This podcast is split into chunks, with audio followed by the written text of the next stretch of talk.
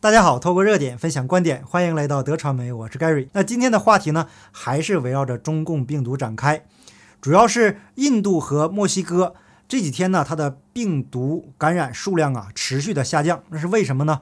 因为一种药物，这个药物呢，我们后面会详细的说明。但是啊，这个呃这个现象，主流媒体是不予报道的。那么提到主流媒体呢，那我们就先说一下这个问题。很多朋友啊转发我的视频。台湾的朋友呢，把我的视频转发出去以后啊，就会得到很多人的认可，因为毕竟台湾呢比较自由、比较开放。那新加坡这个朋友呢，啊，实际上新加坡也很开放，但是经济上、政治上呢，这个我就不评价了。那所以啊，很多这个人吧，很多人就被这个主流媒体、主要下流媒体被他们所欺骗，被一些媒体洗脑，然后啊，就分辨不清什么是真，什么是假。呃，所以啊，呃，第一反应就是说啊，你把新闻链接拿来，我看看，你说他说的不对。呃，我觉得这种态度是对的，但是啊，你不应该只针对我这种小媒体，你也应该针对主要下流媒体，也是一种态度，一样的态度对待媒体的报道。那为什么我说这个主要下流媒体不可信呢？先举一个例子给大家。第一个就是川普总统的盟友德肖维茨，他准备起诉啊，不是准备了，已经起诉了 CNN。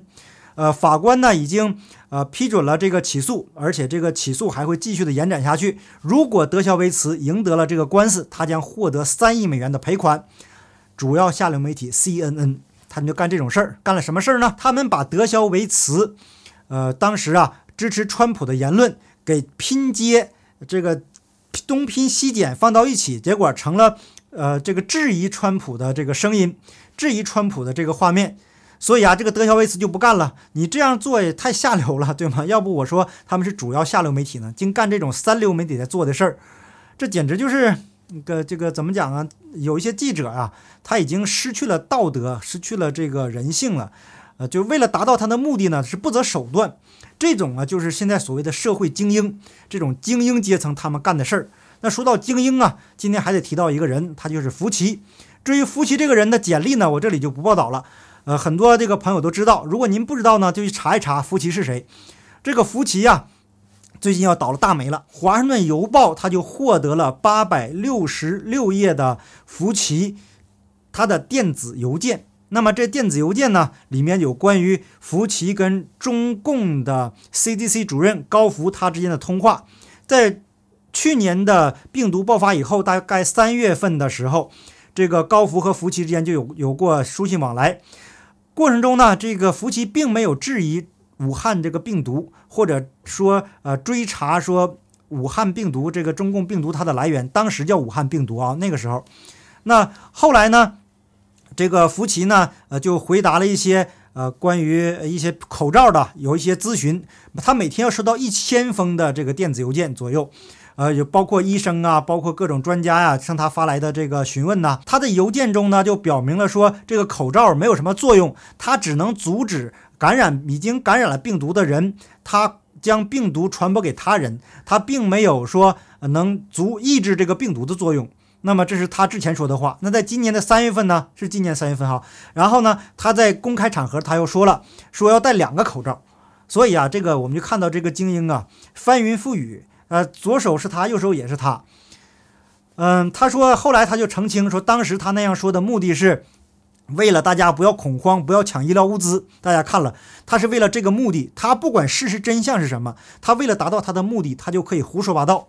那在邮件中呢，也有他跟呃比尔盖茨、梅琳达这个基金会他们之间的书信往来，不是书信了，电子邮件之间的往来。呃，这个就关于怎么制造疫苗啊，关于这个怎么合作啊。他们有之这这种交流，那这样呢？大家知道了，这个疫苗是跟比尔盖茨这个梅琳达基金会有关系的。这个过去被说是阴谋论，现在是证实了是真的，有福奇的电子邮件作为证据。所以这个疫苗怎么样？你自己去想。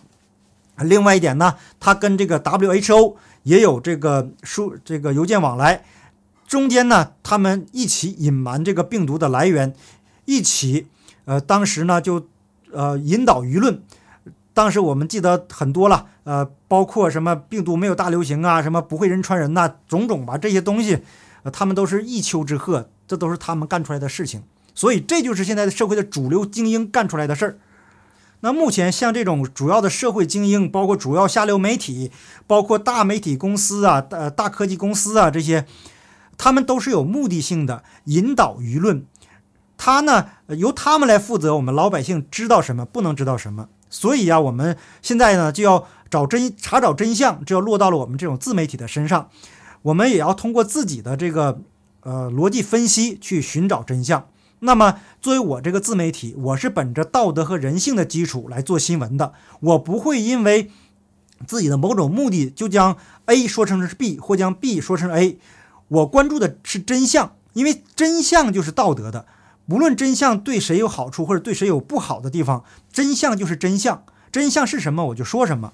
那过程中呢，可能我有出错的地方，但是我不会呃昧着良心胡说八道。这是我作为一个媒体的，作为一个媒体人，一个小小的媒体人，我能向大家保证做到的。对于我的这个新闻呢，大家也要不能完全相信，大家也本着这个态度，怀疑的态度，这个都没有问题。过程中呢，我也有出错的时候，可是啊，朋友们都是非常谅解，非常的宽容，知道呢，我这个人是没有问题的，只是啊，有时候因为我这个能力也有限，我这个资源也有限，没办法完全获得这个。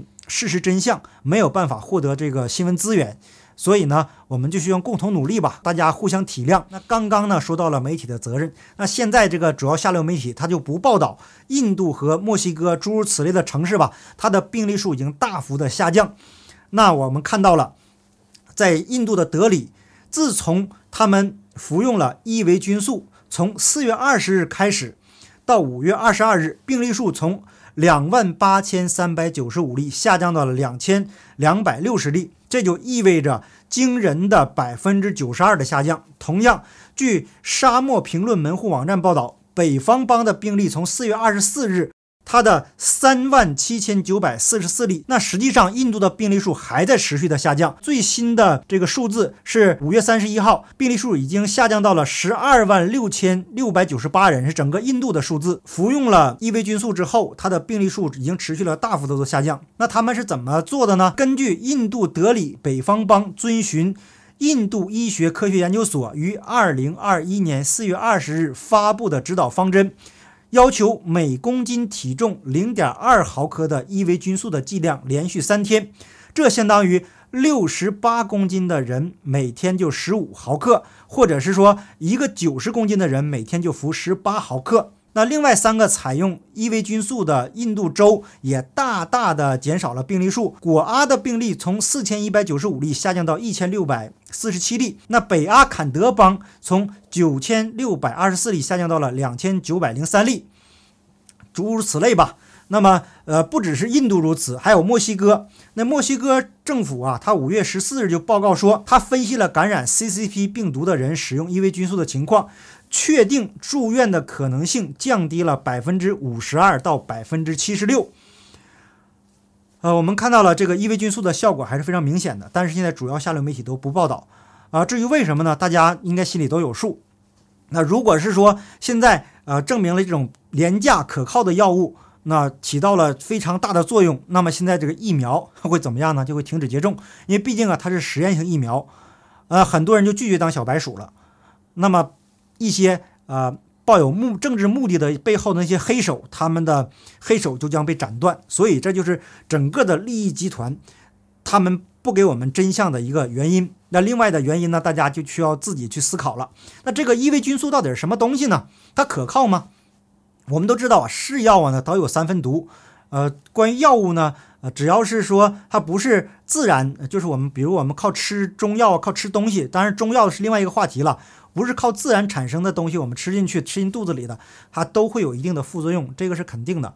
只不过是或多或少、或大或小。最好的办法就是提高免疫力，通过我们的健康生活，通过提高我们的道德素养，提高我们的这个呃精神状态，来呃达到我们的这个免疫的一个效果。当然了，还需要适当的运动，这个倒是另外一个话题了。那伊维菌素呢？它是二十世纪六十年代，也就是一九六零年代左右。也就是一九六零年代左右，他就被日本人发现了。日本的科学家和这个美国的科学家，他们共同的就呃提炼出了这种东西。那么在一直到了，那么直到说一九八一年才首次作为商业产品在动物身上使用。大家想想，六十年代发现到八十年代才开始使用，二十年的测试时间。这个时间是非常长的，那足以证明了它是安全可靠的。八一年到现在又过了四十年，那么大家可以想象一下，这个药物它是不是可靠呢？如果是说有不良反应，这种不良反应，呃，各种各样的不良反应吧，都应该已经展现出来了，我们都应该已经发现了。那它至少是说对这个病毒是有效的。那至于说对什么病毒有效呢？一九八一年的时候就发现它对寄生虫有效，包括肺虫、蠕虫、虱子、肠蠕虫和。蜱虫，澳大利亚发现这个伊维菌素对两种病毒有强有力的抗菌抗病毒作用，两种能危及人生命的病毒，一个是艾滋病毒，一个是登革热病毒。还有啊，这个伊维菌素也被发现，它能限制其他病毒这个病原体的感染，如委内瑞拉的玛瑙炎病毒和流感病毒。伊维菌素对 CCP 病毒有什么作用呢？呃，经过这个研究人员测试，就发现了它能降低 CCP 病毒的活性。那什么原理呢？我们来简单了解一下。